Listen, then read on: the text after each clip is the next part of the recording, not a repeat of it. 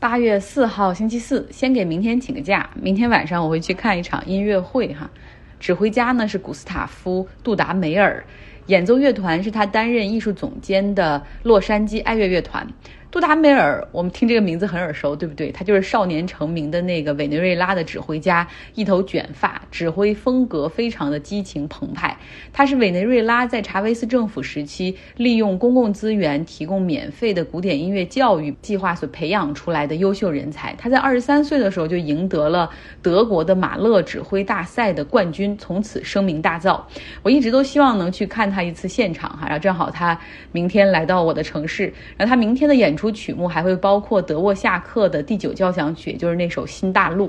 然后当时德沃夏克他是从欧洲来到美国停留几年，在一个乐团做艺术总监所写作出来的。我以前在国内的时候就经常听说，凡是美国的乐团来国内演出的话，来中国演出的话，大多会演奏一段这个《新大陆》哈，来代表美国。总之啊，明天我就要去享受这场音乐盛宴，所以明天不会有更新。呃，明天的那个演出场馆呢是希腊剧院，顾名思义是那种老派的户外的露天的希腊式的剧院，所以我可能还要多带件羽绒服，拿个望远镜什么的。嗯，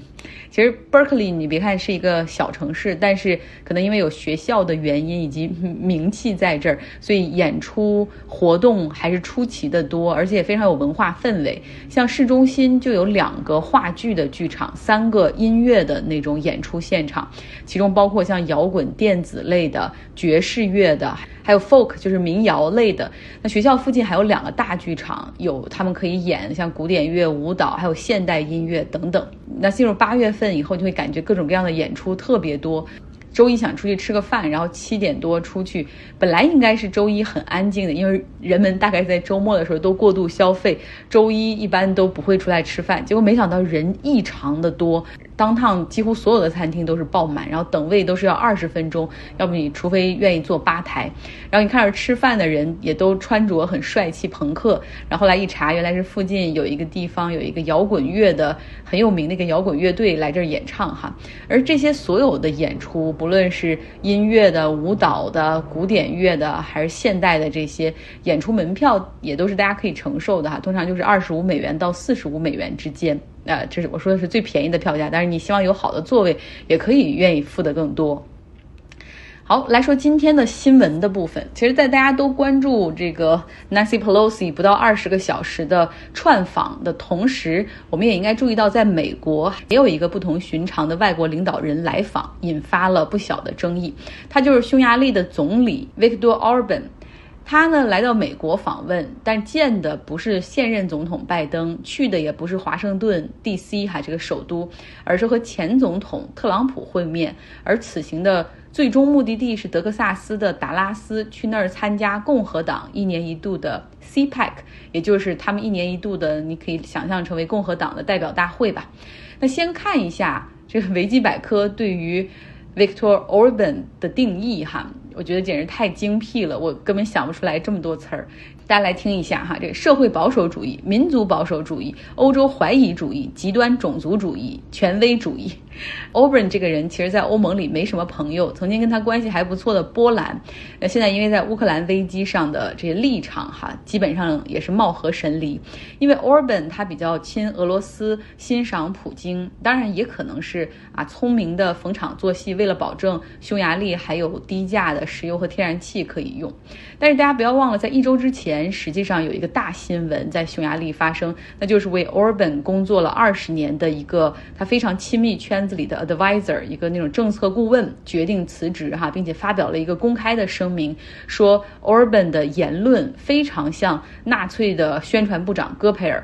他所指的这个言论是 Orban 在罗马尼亚出访的时候发表的一个公开演讲，在演讲中，他就是说匈牙利人哈不应该 mixed race。就是你不应该去混合这个种族与其他的非欧洲人混在一起。其实言外之意就是不是白人的或者不是基督徒的这种。他说，嗯，这是不可以的哈。我们这个种族是不愿意成为一个混杂的民族。他用的是 mixed race，呃，就在英文里这个词儿实际上是非常带有种族歧视的意思。所以大家如果以后有碰到，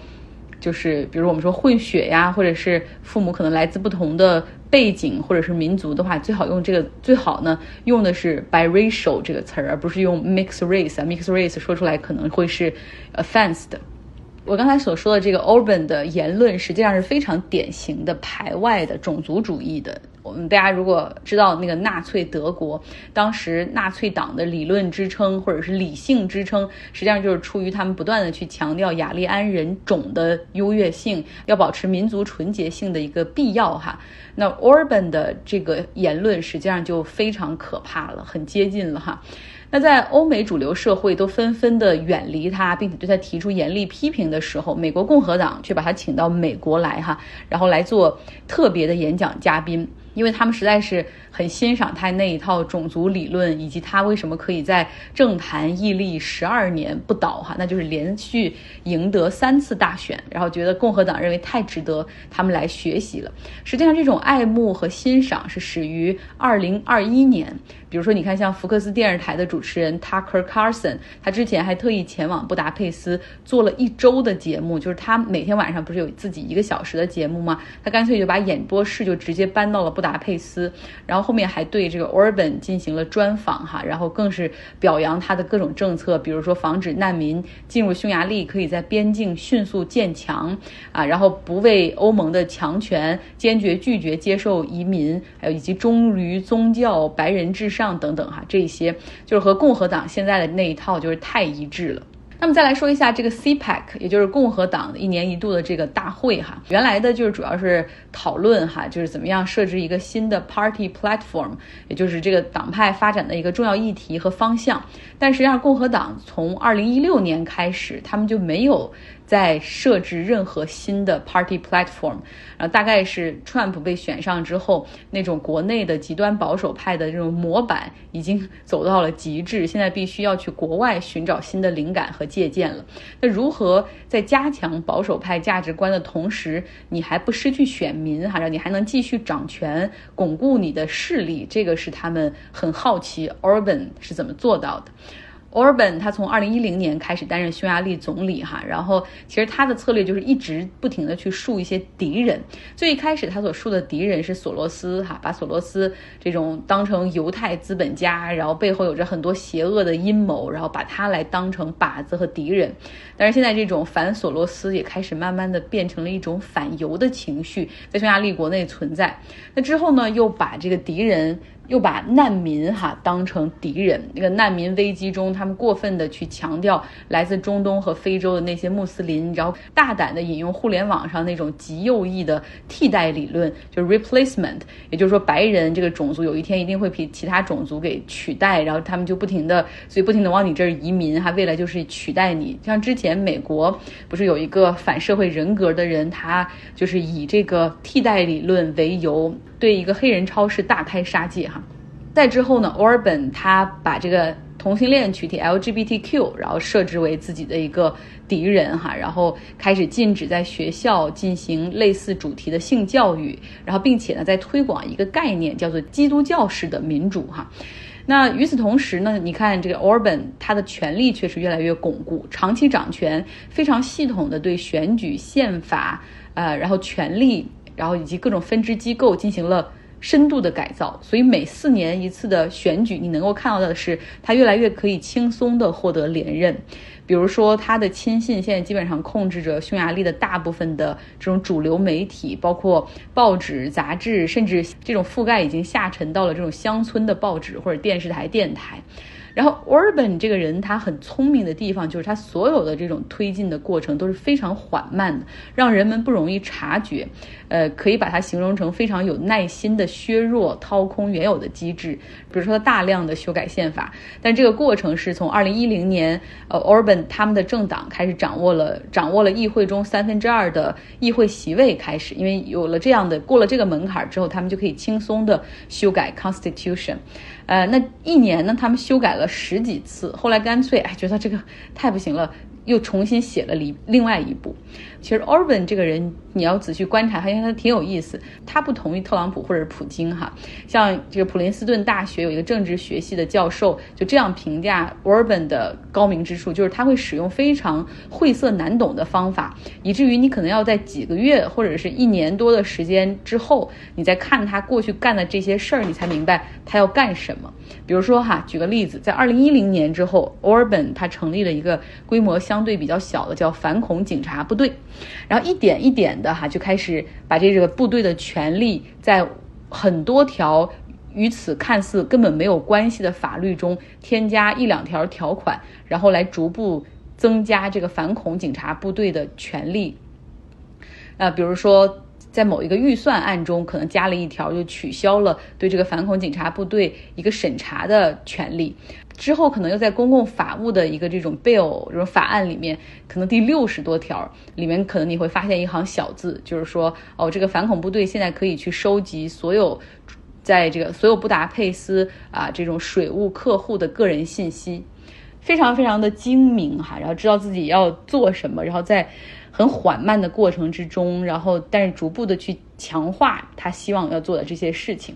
啊，那这些手段都是共和党渴望学习的。其实他们也已经在践行。比如说，虽然限于美国的两党制，他没有办法修改 Constitution，但是他完全在利用现在的这个漏洞，以及在最高法院以及联邦层面法院的法官们的优势，不断的去，比如说重新的划分选区，来保持他们在一些选区的领选票的领先。就是有一部分共和党人已经把 Orban 所做的这一切系统的进行梳理，然后形成了一个叫。叫欧本主义哈，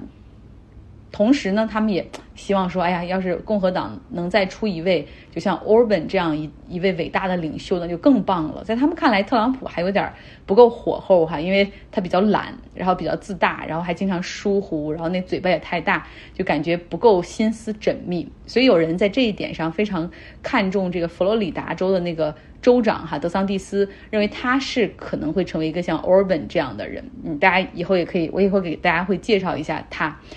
Orban 的主义呢，经过共和党人的总结哈，基本上就是这样，就是如果系统给了一个我不喜欢的结果，那我可以不遵守它。比如说，一个匈牙利的法庭可能裁决了一个就是 Orban 不太喜欢的案件哈，比如说比较倾向于支持 LGBTQ 或者支持移民，那么 Orban 他就会公开发表声明说，这个法庭是人民的敌人，我们不必听他的裁决。然后他确实会或者也在这样做哈。